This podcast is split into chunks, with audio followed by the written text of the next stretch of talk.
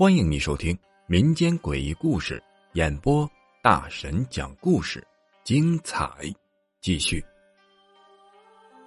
菜市口的灵异故事，今天讲一个菜市口的故事。这个菜市口大家都知道，在明清两代，这个地方啊是处决犯人行刑的地方，这里人来人往，热闹非凡。在这个地方处决犯人，可能也是为了震慑人心，杀鸡儆猴。在古代，处决犯人行刑是有很多规矩的，上报到刑部等发文下来，通常啊需要好几个月的时间，所以这些犯人都是等到秋后统一问斩的，而且这个时辰要在正午时分。可是到了清朝末年，各地刀兵四起，大清朝内忧外患，在处决犯人这方面也就没有那么多规矩了。随时抓到贼人，就随时拉到菜市口去砍头，也不等到秋后了，也不等到正午时分了。规矩一破，怪事也就来了。相传菜市口附近有这么一家裁缝铺，一天深夜。店主发现屋里有黑影闪过，第一反应店里是来了贼。仔细想了想，我这店里除了点针线，就是有点布，一样值钱的东西也没有。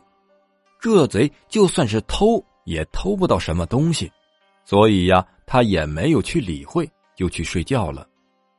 第二天的白天。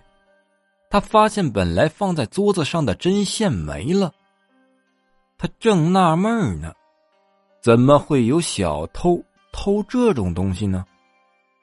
就在这个时候，他听见门外大街上叽叽喳喳的很多人在说话。他来到街上，就发现昨天被砍头的那个囚犯，此时他的头颅已经被缝回了身体上。尸体的手里正握着他店里丢失的针线。菜市口西边有一家药铺，每当有犯人被砍头的时候，当天夜里都会有人敲开他药铺的门，要买刀伤药。买药的人也不说话，拿了药扔下钱就走，一出门就消失不见了。到了天亮，店主就会发现。昨天买药的人给的钱变成了冥币，之后啊，这个药铺每天晚上都会拿一些刀伤药放在门口，如果夜里有人来敲门，他自己拿走就行了，也不要钱，他只求个安生。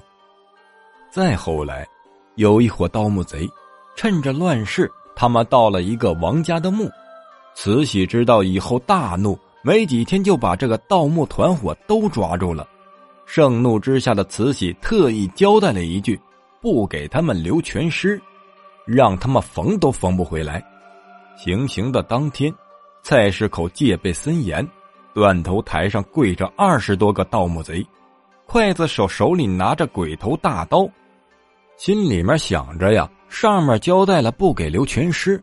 可是刚才刽子手收了这些贼人道上的朋友送来的钱财，这可怎么办呢？权衡了利弊以后，刽子手决定还是按照上面的意思来。这一次虽然收了他们的钱，但是还是不能给他们留全尸。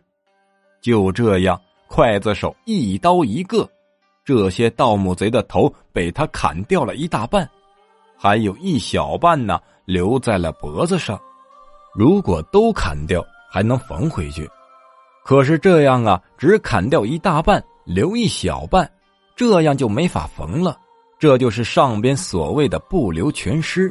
剩下的几个盗墓贼一看就明白了，这个刽子手收了钱不办事儿。很快，二十几个盗墓贼全都倒下了，只剩下了一个。剩下的这一个呀，也是为首的那一个人。这个人身材魁梧，身手了得，但是这个时候也只能是静静的等死。手起刀落，最后的这一个盗墓贼也被砍死了，连砍了二十多个人。这个刽子手可能也有点累了，他随手就把这把鬼头刀插在了地上，然后啊，去解开这些犯人的绳子。民间就有一些传说，说用这些绳子拴牲口，牲口啊就不会受到惊吓。如果把这些绳子扔到房梁上，还可以赈灾，所以这些绳子是可以卖钱的。就在这个时候，刮了一阵风，漫天扬沙，天昏地暗，在场的所有人都睁不开了眼睛。过了一会儿，风停了，眼前的景象啊，令所有人都惊呆了。就看见刚才的刽子手已经倒在了地上。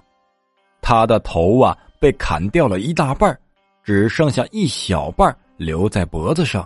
原本插在地上的鬼头大刀，此时正握在盗墓贼尸体的手里。本集播讲完毕，感谢你的收听。只讲故事，切勿迷信。如果你喜欢灵异鬼故事的话，点个订阅关注，下集更精彩。